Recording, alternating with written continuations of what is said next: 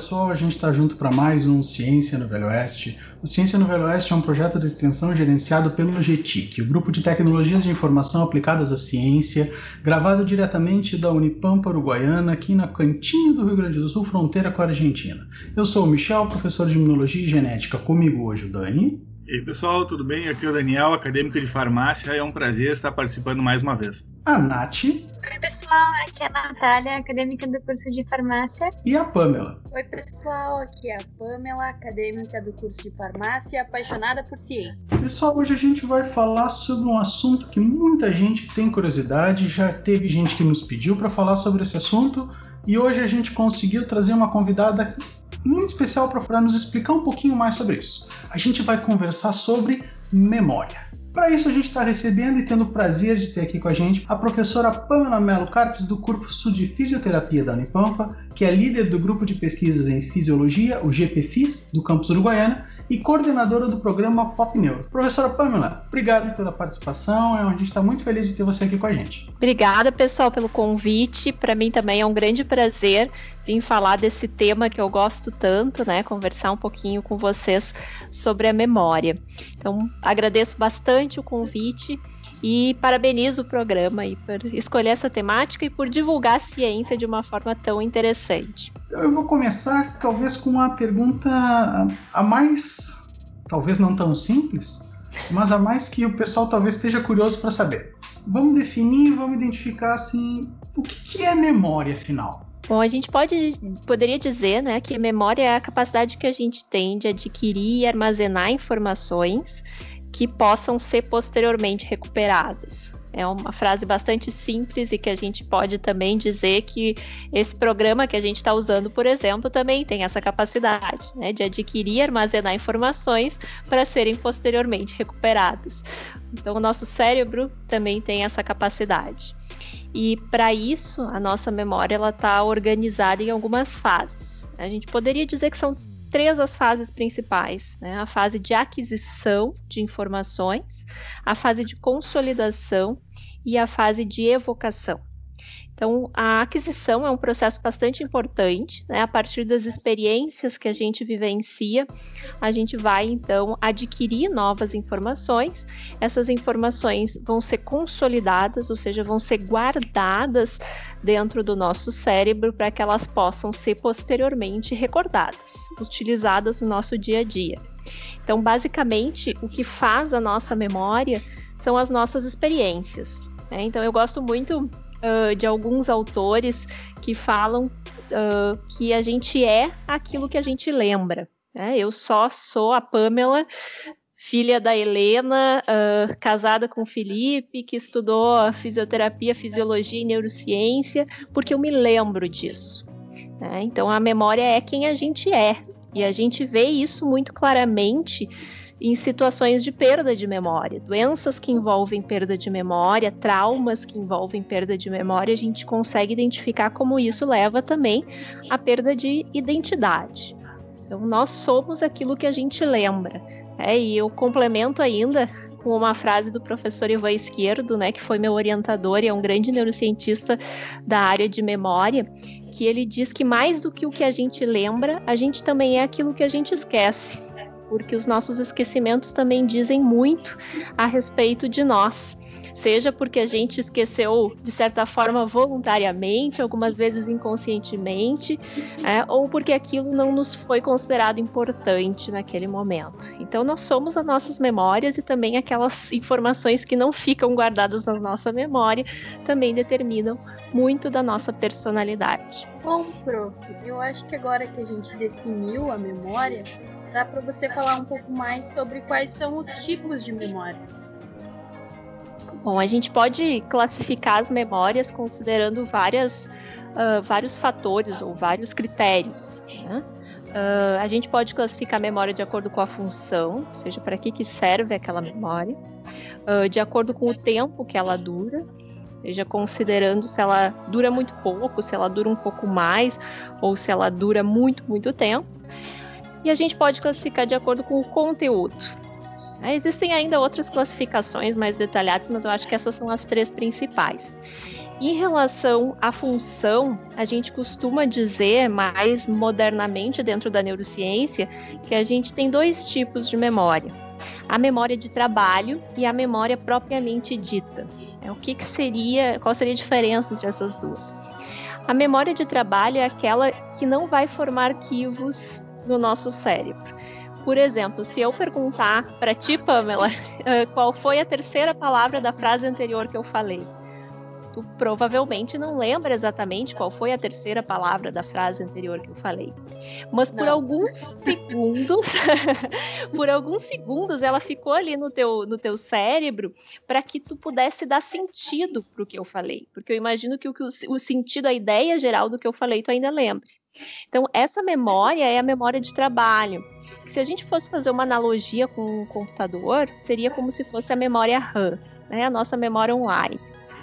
E a memória propriamente dita é aquela que sim vai gerar algumas modificações um, mais duradouras no nosso cérebro, que também podem ser um pouco mais duradouras ou um pouco menos duradouras. E daí a gente entra na classificação da memória de acordo com o tempo de duração. A gente tem memórias de curta duração e memórias de longa duração. E ainda tem, dentro das de longa duração, a gente poderia dizer aquelas memórias que nós chamamos de remotas, que às vezes duram tanto tempo que a gente chega a dizer que é uma memória da vida inteira. Né? Então, a memória de curta duração, ela vai durar algumas horas. E a memória de longa duração pode durar muitas horas, dias, meses, anos ou a vida toda, podendo daí ser classificada como memória remota que, que determina, né, quais são as diferenças em termos de memória de curta duração e de longa duração? Por que, que algumas informações duram pouco tempo e outras duram tanto tempo? Basicamente, se a gente for pensar em neurobiologia, a diferença tá num, tema que o Michel gosta muito, né, na expressão gênica e síntese de proteínas. Uh, basicamente, quando a gente recebe os diferentes estímulos, né, eles vão chegar em diferentes partes do nosso cérebro e depois vão ser associados para dar sentido àquilo que está acontecendo à nossa volta. E esses estímulos vão ativar redes neurais do nosso cérebro. Especificamente, redes neurais bem importantes são as redes neurais do hipocampo, que é uma estrutura do lobo temporal, nessa né, região mais lateral do cérebro, que está envolvida com a consolidação das memórias. Essas mudanças, a partir da, dos estímulos que chegam e ativam essas redes neurais, podem ser mudanças que duram algumas horas, que aí envolvem uh, ativação de, de sinapses, né, que são os contatos entre os neurônios, liberação de neurotransmissores, que são as substâncias químicas que os neurônios usam para se comunicar. E aí eu tenho uma mudança que é temporária e a memória vai durar enquanto essas mudanças estiverem presentes, enquanto eu tiver essas alterações ali nas redes neurais. Se essas alterações ficarem nesse nível, essa memória depois se perde. Depois que elas que as, os neurotransmissores, os neurônios voltarem a seu estado basal.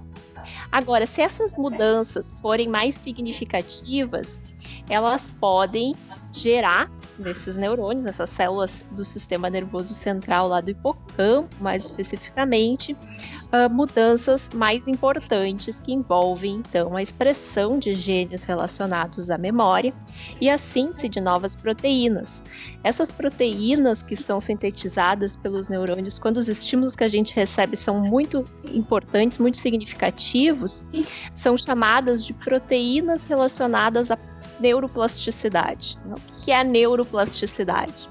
Eu sempre faço uma analogia com um saquinho plástico desses que a gente usa para botar frutas quando vai uh, no mercado, ou essas sacolinhas de mercado mesmo, né? Um material plástico. Quando tu pega uma sacolinha de mercado e puxa ela, né, com as duas mãos, cada uma numa direção diferente, o plástico muda de forma, certo?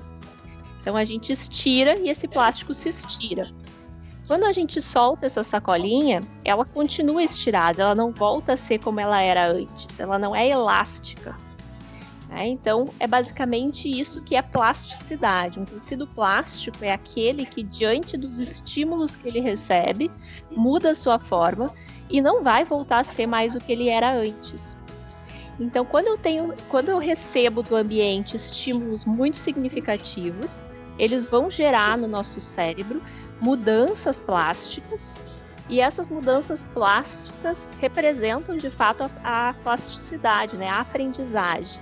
Então eu recebi estímulos, eles geram mudanças nos meus, nos meus neurônios e é ali que está guardadas as minhas memórias, de fato, nessas mudanças que ocorreram quando eu estiver numa situação semelhante à situação de aprendizagem inicial, ou quando eu receber um estímulo que tem alguma relação com aquele conteúdo que eu aprendi e que gerou essas mudanças, essas mesmas redes neurais vão ser novamente ativadas. E aí eu consigo me lembrar. É, a gente costuma dizer que eu tenho aí uma, uh, como se fosse uma, duas, dois momentos de codificação. A primeira codificação é quando eu pego todos esses estímulos que eu recebi e codifico eles para formar uma memória, para consolidar essa memória, ou seja, eu mudo os meus, as minhas redes neurais. E o segundo momento de codificação é quando eu faço o caminho inverso para lembrar. É, eu ativo essas redes neurais para de novo codificar isso numa informação que eu posso evocar, que eu posso falar para vocês, um conteúdo que eu aprendi ou uma situação que eu vivi. Então, basicamente, uh, essa diferença entre a memória de curta e a memória de longa duração. E depois eu ainda tenho a classificação das memórias de acordo com o conteúdo. Né? De acordo com o conteúdo, os dois tipos principais de memória são as memórias que eu chamo de declarativas e as procedurais. Qual que é a diferença entre elas? O próprio nome já diz. As memórias procedurais são aquelas que têm relação com procedimentos. É, atos motores, por exemplo, aprender a andar de bicicleta. A gente aprende e grava essa memória, né? mas é uma memória motora. É muito mais fácil eu mostrar para alguém como é que se anda de bicicleta do que eu descrever e falar, tentar ensinar falando. Né? Então, as memórias procedurais são memórias de procedimentos. Já as memórias declarativas são aquelas memórias que eu consigo declarar verbalmente. E aí elas podem ainda ser subclassificadas. Eu tenho as memórias declarativas uh, semânticas, que tem a ver com conteúdos, como por exemplo conteúdo que eu aprendo na aula de bioquímica, na aula de biologia. Né? E eu tenho as memórias episódicas, que dizem respeito às situações que eu vivi na minha vida, né? Ou o dia que eu aprendi um determinado conteúdo. Então, elas podem também estar relacionadas. Né? É importante dizer isso. Essas classificações elas não são duais, né? Ou é uma coisa ou é outra. Tem algumas memórias que se entrelaçam, né? Acho que essas são as principais classificações. Prof, existem muitos acontecimentos nas nossas vidas que a gente não esquece, né? Mas a gente também não lembra de tudo. Como é esse processo? Como é o, o cérebro determina o que merece ser é, lembrado ou o que é esquecido? Ah, essa é uma, é uma questão bem interessante, né? Como seria bom se a gente pudesse conscientemente determinar o que, que o nosso cérebro tem que aprender e o que, que é bobagem. Às vezes a gente grava e guarda por muito tempo informações que não são nem um pouco importantes, mas te, tem essa tendência de ficarem lá. Isso acontece muito com música, né? Aquelas músicas de propaganda bem chatas ficam reverberando na memória eternamente, ocupando espaço, né? Porque isso é um detalhe bem importante. Eu escutei muitas vezes ao longo da minha formação que aprender não ocupa espaço. É, dentro da neurociência, isso é uma grande mentira. Aprender ocupa espaço, sim, ocupa espaço lá, lá nos meus neurônios. Então, o nosso cérebro não pode guardar todas as informações, ele seleciona o que é importante. E eu gosto muito de uma, de uma frase uh, do, de dois professores da UFMG, que pelo menos foi no livro deles que eu li isso, né, que é o Ramon Consenza e a Leonor Guerra, que trabalham com neurociência aplicada à educação.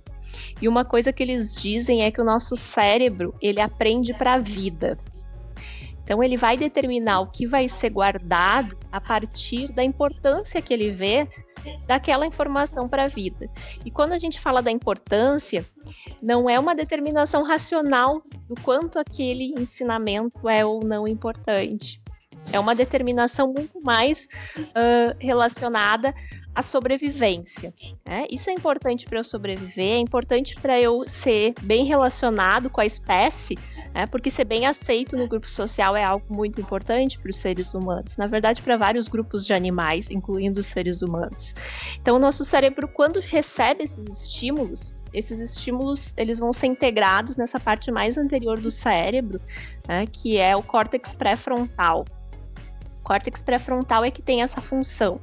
Ele vai analisar a informação que chegou, vai comparar com arquivos de memória que eu já tenho para ver se essa informação é nova ou não, e vai comparar com as experiências de vida que eu já tenho, com os conhecimentos que eu já tenho para determinar se essa informação é importante ou não.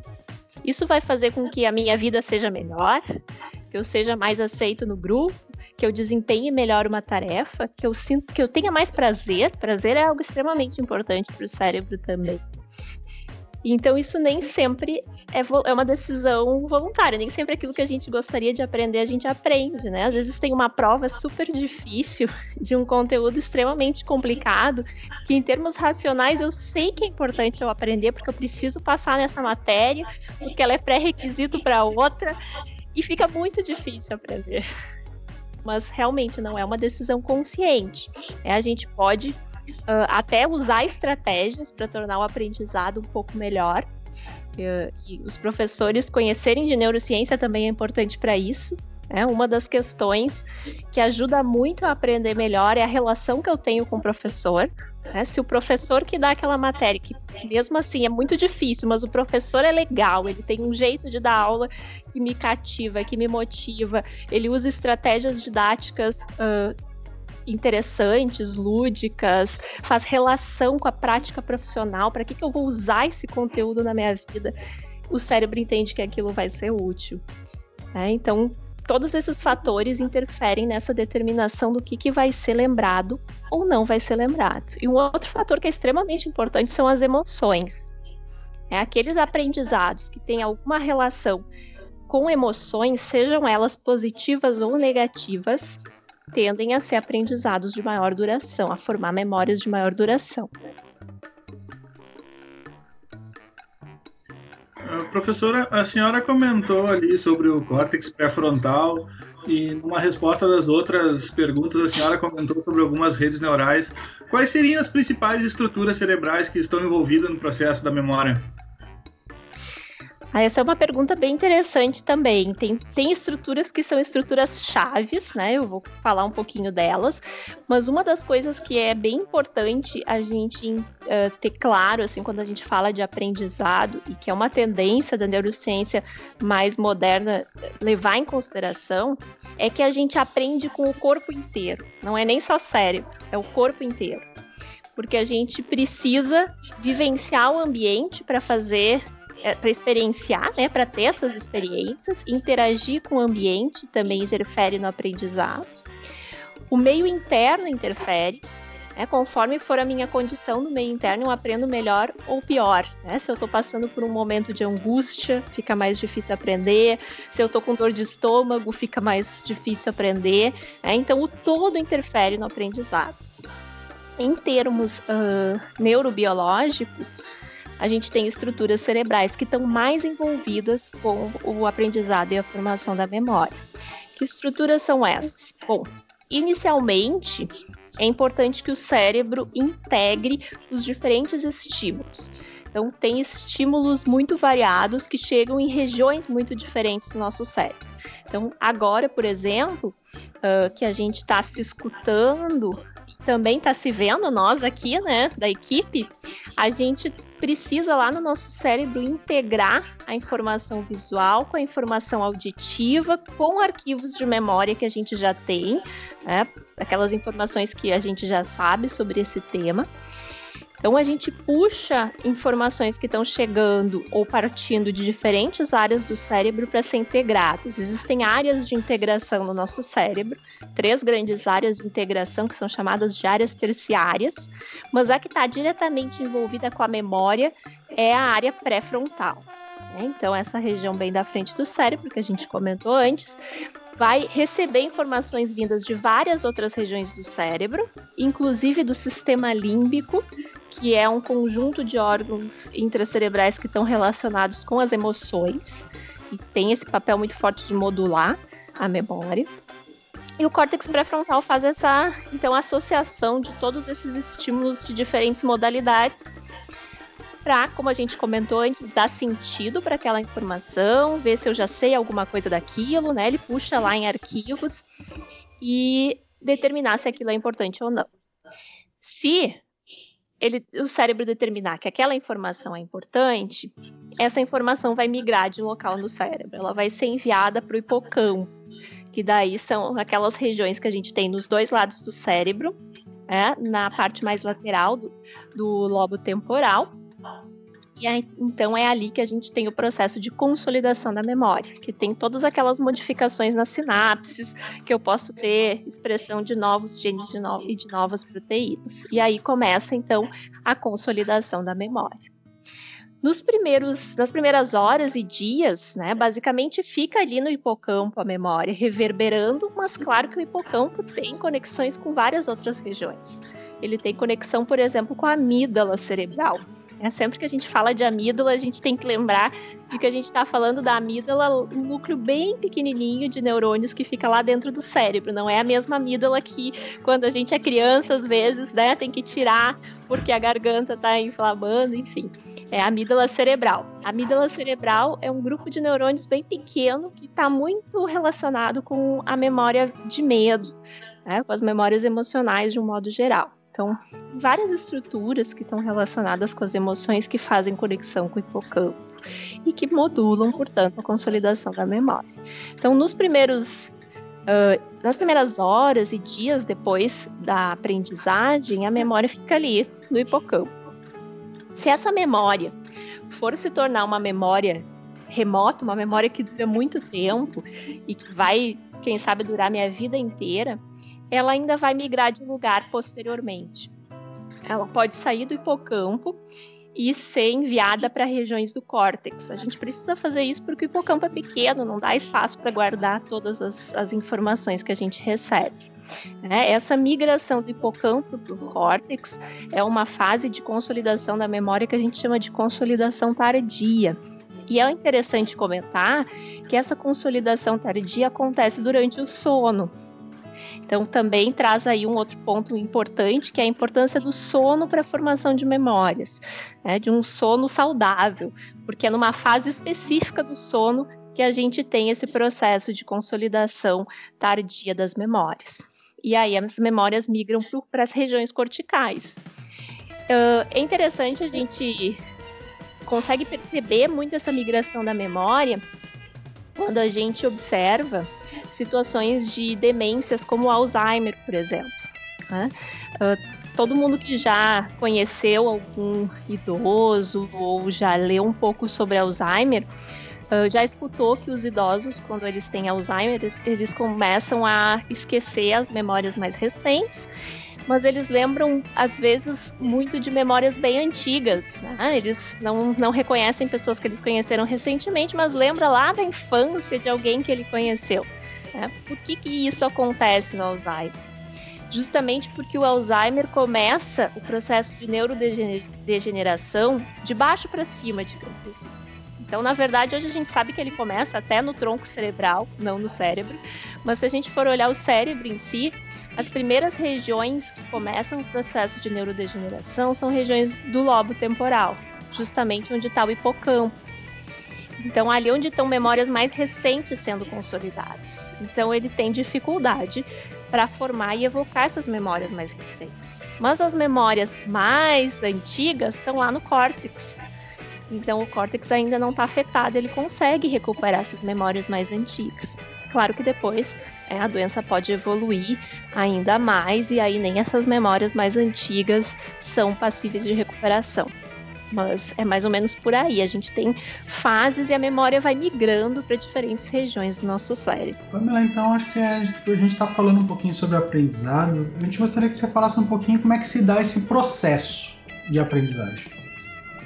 Então a gente costuma sempre falar né, de aprendizagem e memória, né, mas uh, em termos de neurociência é difícil separar as coisas. Né? Uh, na verdade, a aprendizagem eu poderia dizer que é a primeira fase para que eu tenha a formação de uma memória. São coisas uh, difíceis de serem dissociadas.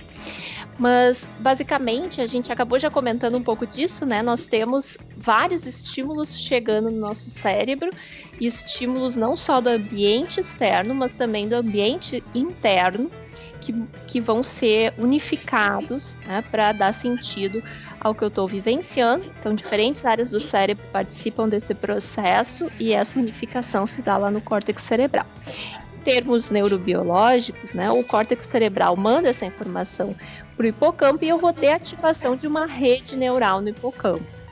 Né, de um conjunto de células que hoje a gente sabe, na verdade, a gente fala muito de rede neural, mas hoje a gente sabe que não é especificamente só neurônios. Né? Uh, mais do que nunca, a gente sabe que hoje os astrócitos, que são outro tipo de célula do sistema nervoso central, têm um papel fundamental no processo de aprendizagem e memória. Né? Algumas situações de disfunção astrocitária ou até de outras células gliais também causam disfunção de aprendizagem e memória e disfunção em outras doenças neurodegenerativas, mas a gente acaba falando mais dos neurônios, né, que são as células excitáveis do sistema nervoso central. Então, essa rede neural, que também envolve outras células além do neurônio, lá no hipocampo é ativada a partir desses estímulos que chegam e a gente começa a desencadear então reações bioquímicas. Tudo termina em bioquímica. Né? Tem enzimas que são ativadas, proteínas que são sintetizadas a partir uh, da expressão de novos genes e essas proteínas vão mudar a estrutura da rede neural. Então, os neurônios, né, uh, pessoal deve lembrar lá da biologia, né? São aquelas células com prolongamentos que permitem que um prolongamento de uma célula se comunique com o prolongamento de outra célula. E a partir da aprendizagem, eu mudo a estrutura desses prolongamentos. Eu posso facilitar essa comunicação de um neurônio com o outro. Né? E é basicamente isso que aprender é: é mudar essa estrutura da rede neural. Se um estímulo não é capaz de mudar essa estrutura das redes neurais, eu não aprendo de fato, eu não vou lembrar depois, né? É essa mudança que a gente chama de neuroplasticidade que guarda de fato a informação, essas modificações uh, das redes neurais. E aí, quando eu estiver diante de um estímulo que lembra de alguma forma uh, a situação que eu aprendi aquela informação, eu vou de novo ativar essas redes neurais e vou conseguir então usar a informação que eu aprendi em algum momento da vida. Uma questão que é bastante interessante a gente sempre ter em mente, né? Às vezes a gente aprende alguma coisa, principalmente na escola, no ensino formal, né? Na escola, na universidade, às vezes a gente aprende um determinado conteúdo e aprende muito bem. Sabe muito bem, entendeu muito bem um determinado processo, vai bem nas avaliações, mas a gente nunca mais usa aquilo. Né? Nunca mais volta a estudar aquele assunto, uh, nunca mais lê sobre aquilo. E aí a gente acaba esquecendo. Né? Então, isso é um fato bem interessante sobre o sistema nervoso central. Eu costumo comparar com uh, um músculo esquelético. Né? Quando a gente vai na academia e faz bastante exercício, o músculo hipertrofia. Né? Demora um pouco, mas hipertrofia. Agora, quando a gente para de fazer o exercício, não, não demora muito e ele já atrofia, né? Já perde todo o ganho que teve. E as nossas redes neurais, elas são mais ou menos uh, semelhantes nesse sentido. Quando a gente aprende alguma coisa e aprende de fato, eu tenho modificações nas redes neurais. Mas essas modificações, elas não são permanentes. Se eu nunca mais usar essa informação, essas redes neurais se atrofiam justamente para liberar espaço para outras redes neurais que vão guardar outras informações né, que vão ser mais usadas, ou seja, vão ser mais úteis para a minha vida. Então é mais ou menos nesse sentido também que funciona o nosso sistema de formação de memória e de aprendizagem, né? Modificações de redes neurais, aí né, quanto mais eu uso, mais essas redes neurais vão se aperfeiçoando, a ativação fica mais fácil, né? e portanto a lembrança fica mais fácil porque a memória é mais forte. Agora, se eu não uso essa informação, eu também vou perder força nessas redes neurais e posso não lembrar mais, ou pelo menos não lembrar tão bem. Tem um, uma questão bem interessante também quando a gente fala dessas mudanças nas redes neurais, né? As nossas memórias, uh, quando eu falo em mudanças neurais, em neuroplasticidade, dá uma ideia de que são mudanças permanentes e, e na verdade não são mudanças permanentes. Né? Quando a gente aprende alguma coisa, a gente modifica de fato as redes neurais, elas não vão mais voltar ao que elas eram antes. Isso é fato. Uma vez que eu recebi estímulos, o meu cérebro não vai mais ser o mesmo que ele era antes. Mas cada vez que eu lembro daquela informação que eu reativo aquela rede neural, a gente entra num processo que nós chamamos de labilização. Né? A gente torna aquela rede neural lábil, ou seja, passível de novas modificações. Então, toda vez que eu lembro de algo que eu já sei, eu posso adicionar novas informações né? Ou modificar aquilo que eu achava que eu sabia, se eu aprendi um pouco melhor, ou se eu tinha entendido de uma forma errada um determinado conceito, eu posso modificar aquela informação. E esse tema tem sido muito discutido dentro da, da justiça, né? dentro dos tribunais, porque ele envolve muito a questão dos testemunhos. Então imaginem que aconteceu um crime muito grave, uma pessoa foi testemunha desse crime. Se esse crime realmente repercutir ele vai aparecer nas mídias, vai se ouvir opinião de diferentes pessoas, de pessoas envolvidas com a justiça, de advogados, repórteres vão falar, comentaristas vão comentar. E se eu fui a testemunha desse crime, cada vez que eu escutar alguém falando sobre ele, eu vou ativar minhas redes neurais e inconscientemente essa informação vai ser adicionada à informação da minha memória original.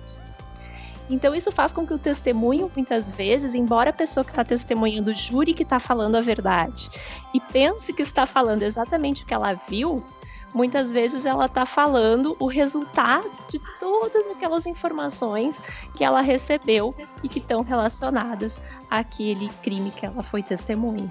Né? Então tem muito neurocientista hoje sendo participando de testemunhos de, de julgamentos para falar sobre como funciona a memória e a aprendizagem, porque isso começou muito fortemente com um estudo nos Estados Unidos que mostrou que um percentual muito alto de pessoas que estavam presas, né, inclusive com pena de morte, baseado unicamente em testemunho, estavam presas injustamente. Que interessante isso que você comentou, prof. Mas eu fiquei ainda com uma dúvida em relação ao processo de aprendizagem.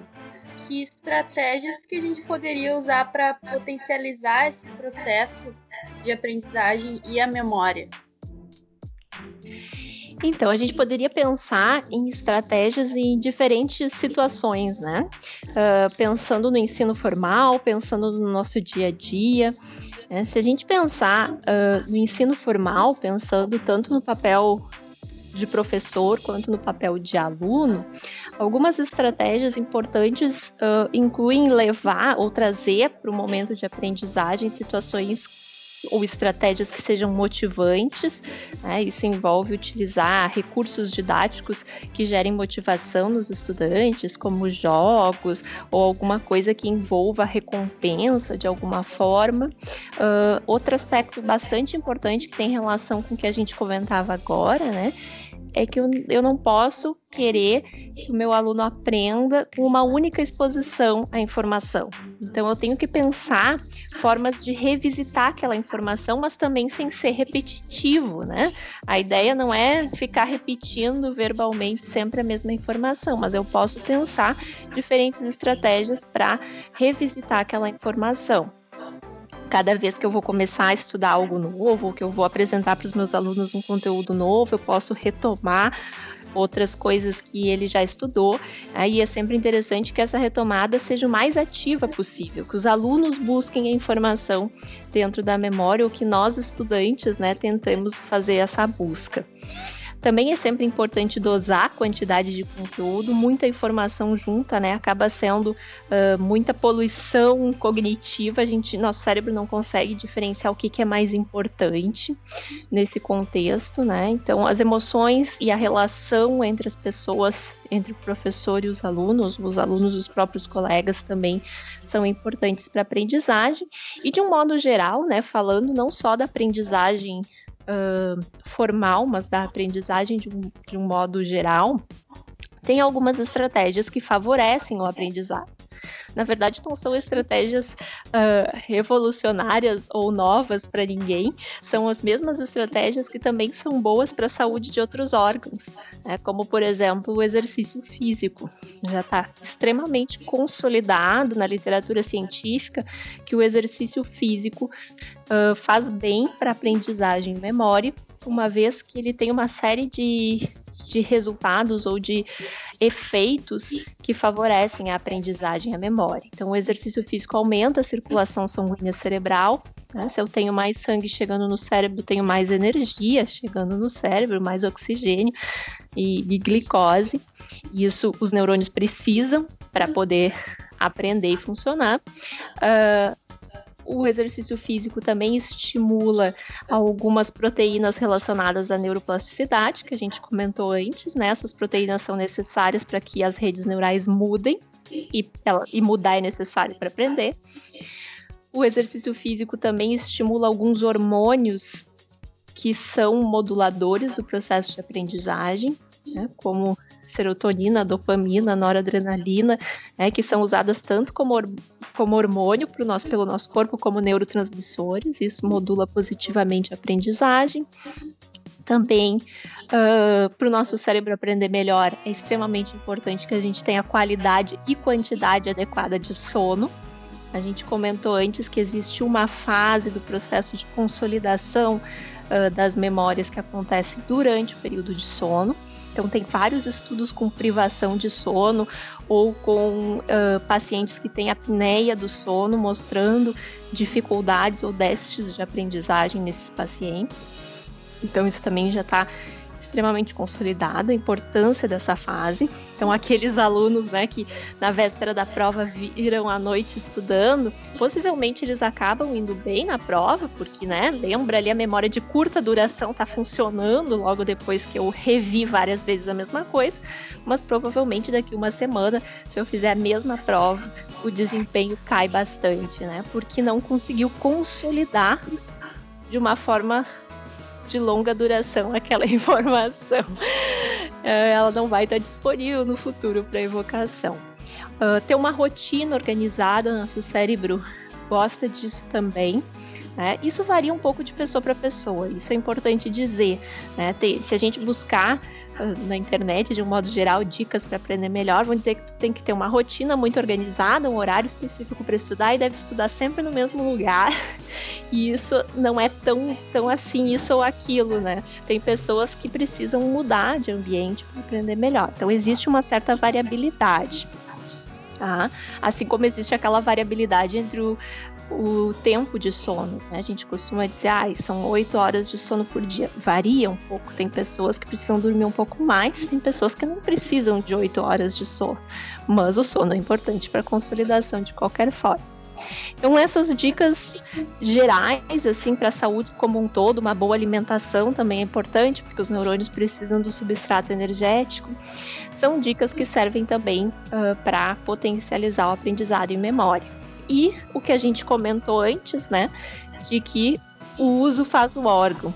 Então, estimular o cérebro, desafiar o cérebro cognitivamente também é bastante importante. Uma das estratégias mais simples e que faz muito bem para a saúde cerebral é a leitura.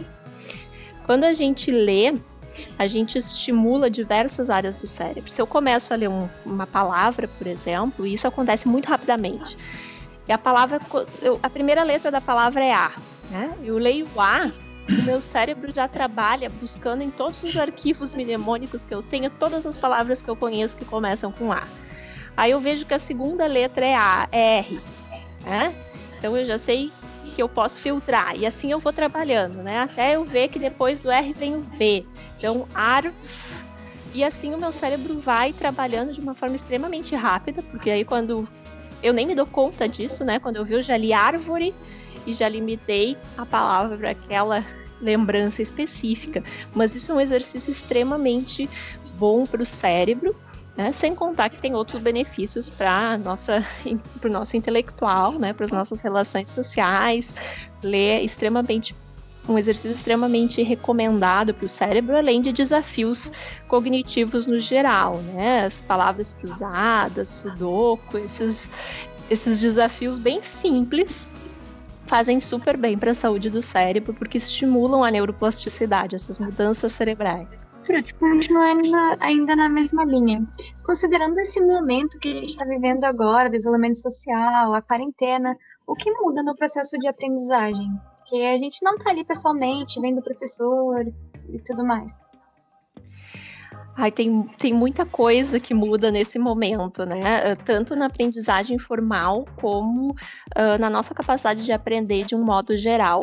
É, primeiro, porque a gente está vivendo uma situação sem precedente. Agora a gente até posso arriscar dizer que a gente até já se acostumou um pouquinho em estar tá em distanciamento social e estar tá mais em casa.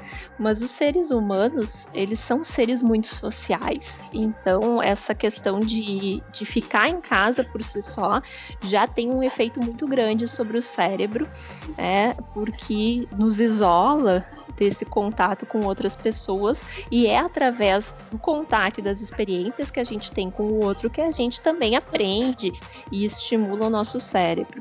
Então, isso por si só já tem um impacto bastante importante, né? E a gente precisa pensar diferentes estratégias para manter o, a conexão com outras pessoas, independente da presença física. Então é importante uh, essa questão da comunicação verbal, da comunicação por alternativas uh, como a gente está usando aqui de comunicação à distância, né, para que a gente possa minimizar os efeitos do isolamento social. Então, esse é um aspecto importante a se considerar. Considerando a aprendizagem formal, a gente também tem mudanças bastante significativas, principalmente em relação ao modo como nós estamos acostumados a aprender uh, no Brasil, de um modo geral. É, a gente está acostumado a aprender a partir da educação tradicional, né? então, na escola, é a gente, enquanto aluno, sentado lá nas classes, o professor lá na frente falando. Essa estratégia não funciona quando a gente fala de ensino remoto, né, de ensino à distância. Que o professor vai estar tá lá no vídeo falando e o aluno vai estar tá fazendo qualquer outra coisa do que ficar só olhando, porque já é algo que é ultrapassado para o presencial, imagina então para o remoto. É, então, essa ausência de presença física impacta bastante na forma como o ensino formal é realizado no Brasil. A gente precisa, nesse momento, e estamos fazendo isso enquanto professores, né, pensar diferentes formas de ensinar e de aprender. Porque toda vez que a gente desafia os alunos com metodologias mais ativas, onde o aluno é mais responsável por pelo seu aprendizado, né, por construir o seu aprendizado, a gente também observa que o aluno precisa sair da sua zona de conforto e pensar nisso num contexto onde a gente, desde o primeiro ano do ensino fundamental, deu tudo pronto, é bastante desafiador, né? Não só para o professor, mas também e principalmente pelo aluno. Né? Então, traz muitas mudanças nesse sentido. Outra mudança é a distância em si. Né? Porque o, o contato com o professor, a gente comentava antes, ele é importante porque a partir das relações, da forma como eu me dou, do que eu penso e, e do que eu entendo como relação com o professor, isso influencia também a minha aprendizagem. Se é um professor que eu me dou muito bem, eu tenho mais facilidade de aprender, mesmo que às vezes a matéria seja difícil. Isso influencia muito no processo de aprendizagem. E estando à distância, principalmente com aqueles alunos que a gente ainda não conheceu presencialmente, estabelecer essa relação e esse vínculo é muito mais difícil. Né? Até porque quando a gente entra na sala de aula virtual aí, que a gente já começou na pós-graduação, né, Michel, a gente vê que os alunos não querem ligar a câmera. Não querem ligar a câmera e é um, é uma dificuldade fazer ligar a câmera e às vezes eu, a gente tem que se esforçar muito para que eles discutam e falem, né? Isso na presença física é muito mais fácil. A gente perde o feedback do olhar do aluno. Né? Na sala de aula, a partir do feedback do olhar, a gente sabe se ele se ele está acompanhando o nosso raciocínio, se ele está entendendo a matéria ou não. E no virtual a gente perde isso. Esse é um cuidado que a gente vai ter de vai ter que ter, né, de buscar outras formas de estabelecer vínculo com os alunos para que a gente não perca esse, esse aspecto que é tão importante no aprendizado, né, que é o vínculo. Mas mudam muitas outras coisas. Enfim, eu acho que até é difícil falar tudo que, que acaba mudando nesse processo. Mas uma das coisas é essa: a gente vai ter que repensar a forma de ensinar. Não dá para dar aula teórica tradicional expositiva com três horas de duração pelo vídeo, né? Não dá para ver a cara do aluno e saber se ele está acompanhando o raciocínio ou não. A gente tem que pensar outras formas de avaliação, né? Porque também aquela avaliação clássica de prova com questões que cada um faz a sua individualmente já não era a melhor estratégia, né? Agora não serve para nada. Então, eu acho que até tem um lado bem positivo nisso tudo que nos fez, sem pensar muito, ter que se mexer e, e de alguma forma eu espero que algumas dessas mudanças permaneçam depois. Claro que a gente quer voltar para o presencial, para o olho no olho, para o olho do aluno, né, para entender se ele está com a gente ou não naquele processo de aprendizagem. Nada vai substituir o estar junto presencialmente, mas talvez a gente leve algumas coisas boas dessa experiência para quando tudo voltar a não a normal, né, mas ao estar junto presencialmente, eu diria. Professora, uma coisa que a gente não tem, eu acho que é o principal sentido que a gente não tem no, no, no ensino virtual é o olfato, né? E dizem que memórias relacionadas com o olfato eh, elas tendem a ser mais fortes e duradouras. Tem algum, alguma veracidade nessa informação ou é romantismo? Ainda não temos, né? Daqui a pouco alguém inventa é, um jeito de codificar sabe. cheiros. Eu não duvido de nada, né? Porque a gente vem com uma tecnologia evoluindo cada vez mais. Daqui a pouco uma inteligência artificial consegue fazer essa codificação. Enquanto não temos, de fato, não há o que fazer. Uh, mas tu tens razão, sim. Uh, a memória olfativa é uma das memórias mais marcantes, porque também é uma das nossas memórias mais primitivas. Uh, o, o, sentido do olfato ele é um dos primeiros a estar tá desenvolvido. Né? Uh, tem alguns estudos que mostram que no período intrauterino o feto já consegue identificar alguns cheiros na, no líquido amniótico, né? na, uh, na placenta da mãe. E quando a gente nasce, esse é o primeiro sentido que nos permite estabelecer vínculo com a nossa mãe. Antes de conhecer a nossa mãe pela cara, pelo nome, a gente conhece ela pelo cheiro. Né? E a gente busca uh, o seio para amamentar, né? Uh, a partir do cheiro do leite também, do leite materno. A gente também conhece o nosso pai pelo cheiro dele, quando ele está próximo e tem bastante contato com a gente. O cheiro da pele uh, é uma das memórias mais antigas e que nos ajuda a estabelecer vínculo. Tá? Também está relacionado com a liberação de ocitocina, que é um neurotransmissor e hormônio, né? Vamos dizer, uma substância química que é liberada no nosso cérebro e está relacionada ao prazer e ao bem-estar. Então, nesse início da vida, especialmente, o olfato tem uma importância muito grande para estabelecer as nossas primeiras memórias, as memórias de quem nos cuida e de quem é importante para nós. Uh, então, essa relação mãe-filho começa por aí. E o olfato também tem uma relação muito forte tanto nesse momento como ao longo da vida com a emoção, até porque o sentido do olfato é um dos sentidos que tem o caminho mais curto para chegar no cérebro. É, tato, nosso, nosso sentido de tato, dor, pressão, vibração, visão, audição, gustação, eles passam por várias estações, digamos assim, por vários locais de conexão até chegar lá no córtex onde ele vai ser associado, então, para talvez formar uma memória.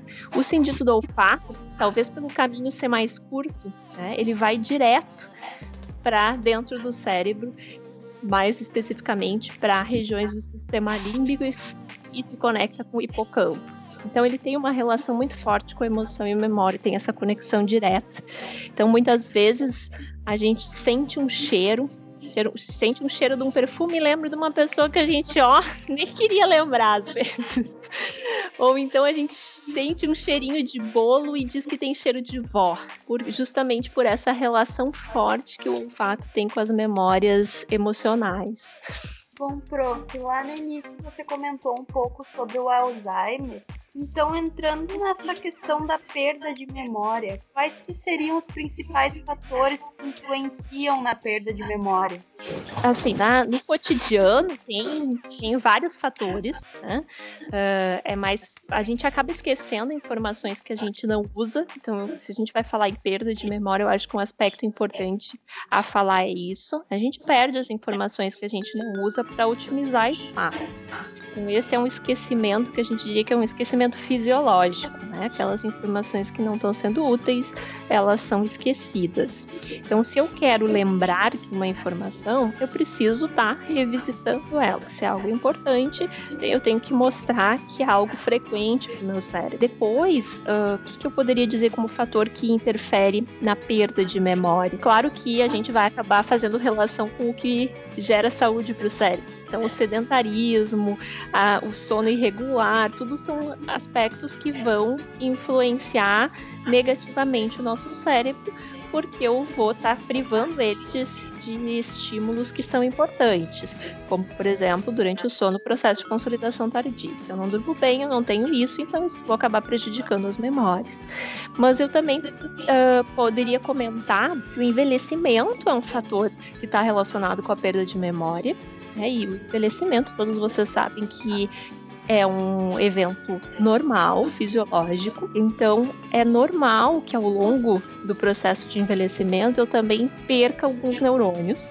Né? Eu tenho uma certa atrofia cerebral com o envelhecimento, assim como meus músculos já não são mais os mesmos, meus ossos já não são mais os mesmos. Então, assim como eu tenho uma tendência maior a ter osteoporose com envelhecimento, né, até algumas outras doenças, eu também tenho uma tendência a perder algum número de neurônios e não me lembrar tão bem de algumas coisas.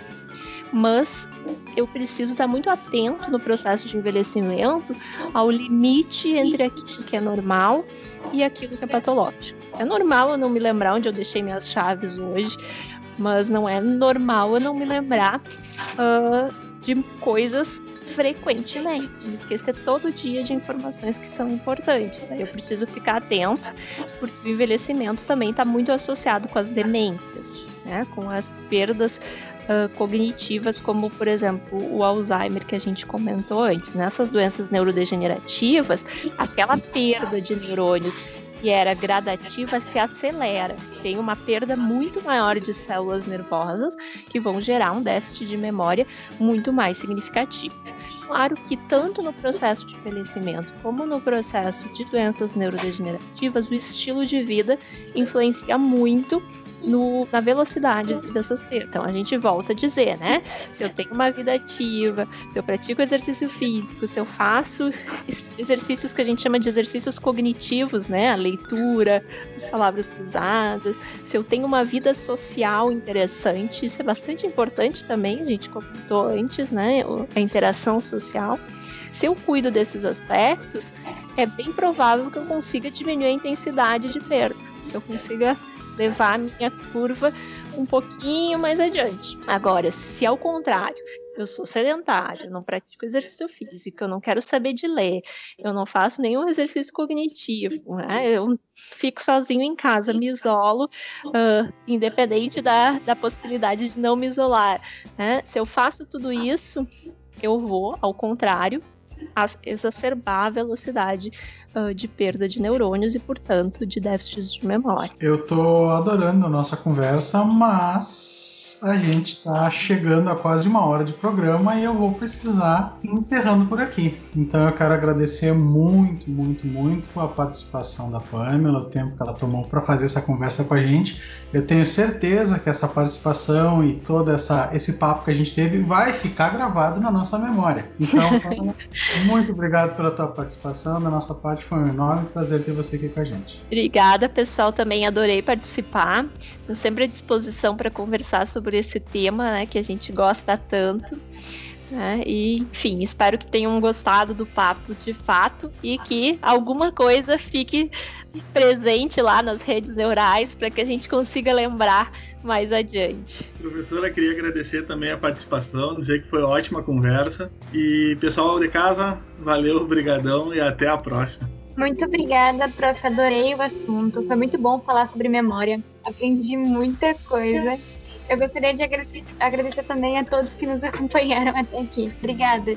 Primeiramente, agradecer você ter aceito o nosso convite, né, Pro? Agradecer também por compartilhar o seu conhecimento com a gente. Aprendi muito hoje. Novamente, então, muito obrigada. Vou aproveitar esse momento também para lembrar o pessoal que nos acompanha de curtir nossa página no Facebook, curtir nossas publicações, compartilhar, seguir nossa conta no Instagram e se tiver sugestões de assunto, manda pra gente que a gente vai tentar dar um jeito de gravar.